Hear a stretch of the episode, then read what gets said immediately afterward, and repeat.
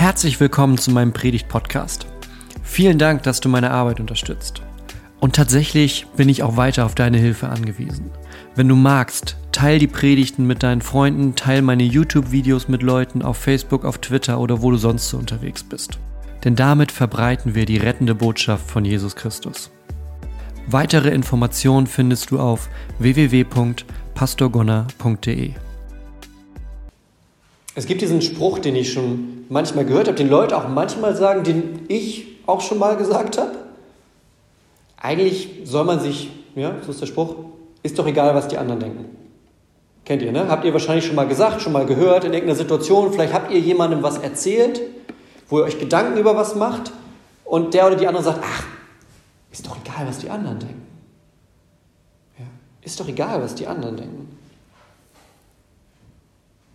Ich meine, ist es, ist es egal, was die anderen denken über die Dinge in unserem Leben? Das ist ja die Frage. Ne? Ist es egal oder ist es nicht egal? Warum sollten wir uns darüber Sorgen machen? Weil bestimmte Dinge, gerade wenn wir über den christlichen Glauben sprechen, sind ja erstmal nicht abhängig davon, was andere Leute denken. Der Glaube ist in allererster Linie eine Beziehung zwischen mir und Gott. Ob mein Bruder das gut findet, ist egal. Also ich meine, mein, mein leiblicher Bruder. So, ob der das gut findet, ist egal. Wenn, wenn ich morgens meinen Tag nicht sozusagen nicht zu sprechen bin, bevor ich bete, das ist doch eine Sache zwischen mir und Gott. Das muss man doch verstehen können. Die großen Dinge des Lebens, da ist es doch, also meine Sünden sind doch vergeben. Ich bin doch in einer Beziehung mit Gott. Und dann hören wir so Texte wie heute, ne? Die treffen dann nämlich richtig, richtig tief. Das, was Paulus im Epheserbrief sagt, und das, was Jesus selbst im Johannesevangelium gesagt hat. Ich lese euch das von Jesus nochmal vor, das ist kürzer. Jesus sagt, ich gebe euch jetzt ein neues Gebot. Liebt einander. So wie ich euch geliebt habe, so sollt ihr euch auch untereinander lieben. Und jetzt an eurer Liebe zueinander, ja, an der Liebe, die wir füreinander haben, wird jeder erkennen, dass ihr meine Jünger seid. Daran, wie wir lieben, daran sollen die Menschen erkennen, dass wir die Jünger Jesu sind. So zum Kontext, Jesus sagt das zu seinen Jüngern kurz vor Karfreitag. Das ist der Abend vom letzten Abendmahl. Die sitzen ein letztes Mal zusammen. Ja? Jesus hat ihnen das ja schon ein paar Mal gesagt. Es kommt der Tag, da muss ich sterben. Und er weiß, dass das am nächsten Tag ist. Die Jünger manchmal schwierig, manchmal schwierig. Die verstehen das noch nicht so ganz, weil die natürlich nicht so weit schauen können wie Jesus. Aber auch die realisieren, es ist was anders heute. Und Jesus nutzt die Zeit. Er hätte ja alles Mögliche machen können. Er hätte den, die großen, wichtigen theologischen Dinge erklären können. Nochmal Trinität erklären, um sicher zu gehen. Noch ein zweites Vaterunser vielleicht, nur um auf der sicheren Seite zu sein, falls ihr das erste vergessen habt. Nochmal schnell das Glaubensbekenntnis aufschreiben für euch. Nee, nee, er sagt, liebt einander. Liebt einander. Denn an der Liebe, die ihr zueinander habt, da erkennen die Menschen, dass ihr meine Jünger seid. Mich erinnert das ein bisschen, man sagt uns Männern ja manchmal nach, und häufig stimmt das ja auch sogar, dass wir Probleme damit haben, nach dem Weg zu fragen. Ne? Also wenn man, wenn, wenn, wir, wenn man wohin fährt, nee, nee, ich, ich kenne den Weg, ich kenne den Weg. Und dann fährt man für eine Strecke, die 30 Minuten dauert, schon 45. Frau sagt, komm, halt doch an und frag. Nee, nee, ich weiß, wo das ist. Ich kenne den Weg. Ne? Nur ist gut, ich bin so viel mit Technik aufgewachsen, ich mache für alles das Navi an. Also ich habe dieses Problem nicht so richtig, weil ich fahre selbst Strecken, die ich schon 20 Mal gefahren bin, fahre ich mit Navi. Vielleicht ist ja Stau, dann sagt mir das Navi das wenigstens. Aber dieses Ding, zu wissen, wo die Adresse ist, wo man hin will, im Grunde macht Jesus das hier. Er sagt den Leuten, es gibt eine Adresse. Wenn die Leute was über mich wissen wollen, wenn ich nicht mehr hier auf der Erde bin. Ja, Karfreitag passiert, Ostersonntag passiert, das Grab ist leer, die Botschaft verbreitet sich, Himmelfahrt kommt und Jesus läuft nicht mehr in Jerusalem, in Israel rum. Wo gehen die Leute denn dann hin? Ja, zu euch, sagt er, zu meinen Jüngern, zu denen, von denen sie wissen, die waren mit Jesus unterwegs. Die müssten uns doch was über ihn erzählen können. Und wenn sie dann zu der Adresse kommen, was sollen sie dann vorfinden? Leute, die miteinander im Streit liegen. Zwei, die, die sich nicht abkönnen wegen irgendwas, was vielleicht vor zehn Jahren passiert ist. welche, die sich nicht einig sind und eigentlich am liebsten gar nicht in einem Raum. Gut, sind natürlich diese Jesus-Sache jetzt irgendwie verbunden, aber so richtig mag ich ihn nicht. Nee, Jesus sagt, wenn die Leute kommen, an der Liebe, die ihr zueinander habt, daran sollen die erkennen, dass ihr zu mir gehört. Das ist das, das ist das Zeichen. Das ist das Erkennungsmerkmal. Und deshalb ist es so wichtig tatsächlich, wie wir auch andere Menschen behandeln. Weil daran, wie wir andere Menschen behandeln, darin sind wir eine Spiegelung von Jesus. Da sind wir ein Spiegel dessen, was das Christentum bedeutet. Da sind wir ein Spiegel dessen, was Gottes Liebe bedeutet. Wenn Leute, die noch nie mit dem Glauben was zu tun haben, zum ersten Mal auf Christen treffen und merken, die gehen liebevoll miteinander um, dann spiegeln wir damit die Liebe Jesu wieder. Und genauso im Gegenteil. Wenn jemand zum ersten Mal auf Christen trifft, die nicht liebend sind, die nicht mit der Liebe Gottes in die Welt kommen, dann wirft das auch ein negatives Bild auf Jesus. Weil das sind ja wir, die behaupten, wir folgen dem nach. Wir gehören zu dem dazu. Wir gehören zu Jesus. Wir folgen dem. So wie wir uns hier verhalten, das ist das Erste, was Menschen oft mitkriegen vom Glauben. Wie sind die Christen miteinander? Das, was wir tun, das prägt ganz, ganz stark das Bild, das Menschen von Jesus haben. Prozentual gesehen, die wenigsten schlagen erstmal einfach so grundlos eine Bibel auf, um mal rauszufinden, wer Jesus ist. Sondern wenn die was wissen wollen, dann überlegen die jetzt, Moment mal, wen kenne ich denn? Wen kenne ich denn aus meiner Familie, aus meinem Freundeskreis, der irgendwie mit Kirche, mit diesem Jesus was zu tun hat? Und wie ist der eigentlich? Ist, ist, ist der anders als die Leute, die ich sonst kenne? Oder ist der genauso? Die wenigsten schlagen die Bibel auf, um dann erstmal so auf dem ersten Schritt was rauszufinden. Das kommt später. Erstmal ist zu gucken, Moment mal, wer, wer gehört denn dazu, zu dieser Bande da? Wer gehört denn dazu? Durch unsere Liebe beweisen wir der Welt, dass wir Nachfolger Jesu sind.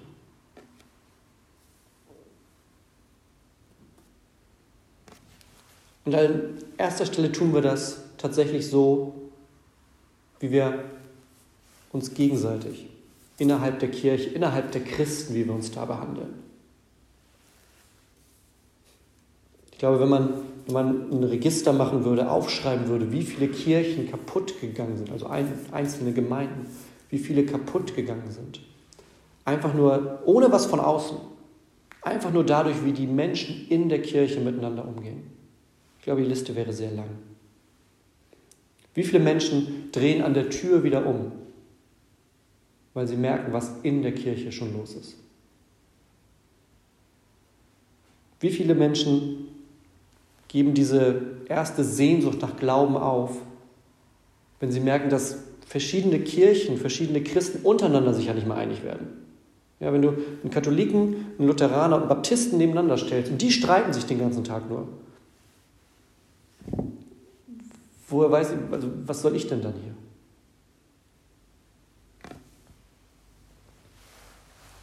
Wir sind ein Beweis für die Liebe Jesu darin, wie wir uns gegenseitig behandeln. Wir sind uns vielleicht nicht bei allem einer Meinung. Wir sind auch vielleicht haben wir unterschiedliche Herangehensweisen an Probleme. Aber das sollte nicht verhindern, dass wir einander lieben. Auch in einer Ehe kann man über einen Punkt verschiedene Ansichten haben. Aber im Idealfall, und ich weiß ja, wir haben hier ja zum Beispiel Leute sitzen, die schon sehr, sehr lange verheiratet sind, im Idealfall findet man immer einen Weg, der zeigt, die Liebe ist trotzdem da, auch wenn wir uns vielleicht bei der Sache nicht einig sind. Das muss der Liebe nicht im Wege stehen. Das ist sozusagen der Blick nach innen, aber es gibt auch diesen Blick nach außen. Die Liebe, die wir zeigen, die ist auch entscheidend, wenn wir außerhalb unserer eigenen Mauern gucken. Leute, die nicht Christen sind, Leute, die nicht glauben, die leben anders als wir. Die haben vielleicht an, die haben andere Vorstellungen vom Leben, von den Entscheidungen, die sie treffen, andere Vorstellungen davon, was nach dem Leben kommt. Und das sind Vorstellungen, die wir vielleicht oder die ich so in meinem Leben nicht sehe. Auch Sachen, wie ich nicht handeln würde. Auch Entscheidungen, die ich so nicht treffen würde. Und trotzdem sind wir aufgerufen, sie zu lieben. Jesus geht an anderer Stelle ja sogar so weit, bete für deine Feinde. Oder liebe deine Feinde, bete für die, die dich verfolgen, sagt er.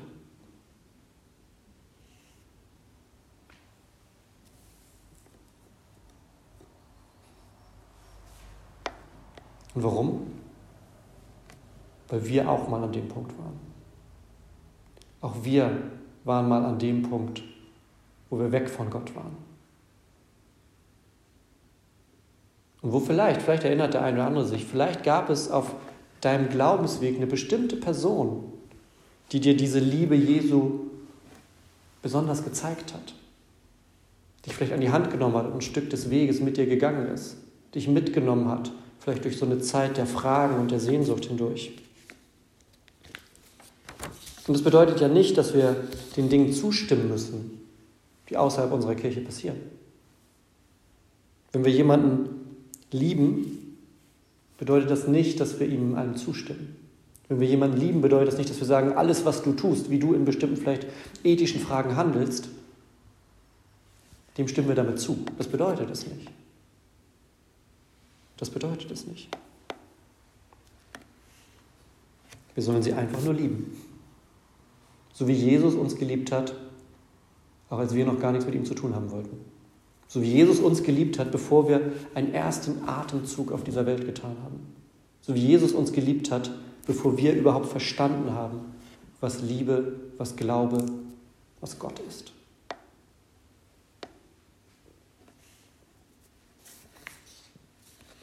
Es gibt diesen schönen Satz, Liebe ist ein Verb. Ne? Liebe ist ein Tu-Wort. Man kann noch so oft ich liebe dich sagen, wenn es dabei bleibt, ist auch komisch sollten auch Handlungen daraus folgen. Ich liebe dich, kann jeder sagen. Die Frage ist, was danach passiert. Wenn ich jemanden liebe, bin ich dann auch bereit, das zu zeigen? Bin ich dann auch bereit, danach zu handeln? Ich glaube, es gibt ganz verschiedene Arten, wie wir diese Liebe wirklich tatkräftig zeigen können. Diese Liebe, die Gott für uns hat und die wir Menschen zeigen wollen.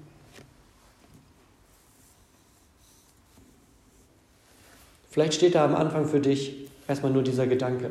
Ich möchte von heute an Menschen so lieben, wie Gott sie liebt. Vielleicht ist da diese, diese Überzeugung am Anfang, ich möchte darauf achten, wie ich handle, wenn ich Menschen begegne. Paulus hat ja vorhin eine ganze, hat ja, bald alle Beispiele gebracht, die einem so einfallen würden. Ne? Lasst euch nicht von Leidenschaft in die Irre führen, habt keinen Streit miteinander, lügt nicht, Hört auf, Unruhe zu stiften. Schön fand ich auch, wer bisher von Diebstahl lebte, der soll sich jetzt eine ehrliche Arbeit suchen. Er denkt an alles. Er denkt an alles, wo Menschen nicht lieben und sagt, hört auf damit. Hört auf damit, weil Jesus euch Liebe gezeigt hat. Vielleicht steht am Anfang aber auch dieses, dieser Gedanke, diese Selbstverpflichtung, sich einfach bewusst zu machen, so wie ich handle, so sehen andere Menschen damit einmal Jesus. Und dafür muss man nicht ein Pastor sein. Das ist ja manchmal so, wenn man im Kindergarten ist oder so, dass dann Kinder fragen, bist du Gott?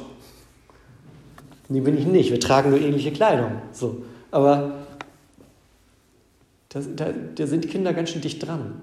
Ja, Kinder beobachten, was andere machen. Und bewusst oder unbewusst auch andere Menschen beobachten, was wir tun. Und vielleicht muss man sich das einfach bewusst machen, diesen Gedanken, so wie ich rede, so wie ich handle, so wie ich mit Menschen umgehe, das wirft sofort, wenn Leute mich mit Jesus, mit Kirche, mit dem Glauben in Verbindung bringen, dann wirft das gleich ein Licht darauf, ein gutes oder ein schlechtes. Je nachdem.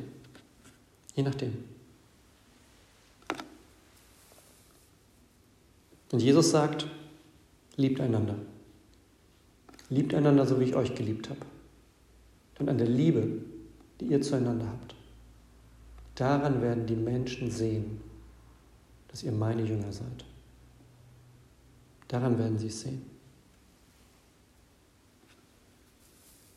Und ich möchte jetzt gemeinsam mit euch dafür beten.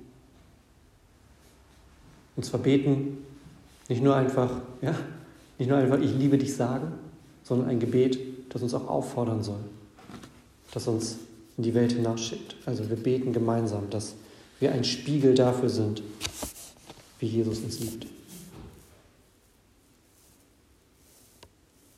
Wir haben gerade große Worte gehört. Gott, deine großen Worte, dass wir einander lieben sollen, dass wir miteinander auf diesem Weg sind.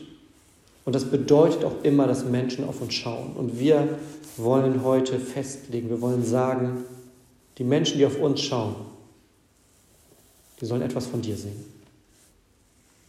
Die sollen an unseren Taten sehen, dass deine Liebe uns bewegt. Die sollen an unseren Worten merken, wie du Liebe sprichst. Die sollen an unseren Entscheidungen sehen, wie du Entscheidungen fürs Leben triffst. Und Gott, dazu brauchen wir deine Kraft. Dazu brauchen wir deine Liebe. Die Bibel sagt, wir können lieben, weil du uns zuerst geliebt hast. Und Gott, darum bitten wir dich heute. Erfülle uns neu mit deiner Liebe, mit deiner Kraft, mit deiner Stärke, damit wir mit dieser großen Aufgabe in dieser Welt einen Unterschied machen können. Dazu segne du uns. Im Namen Jesu. Amen.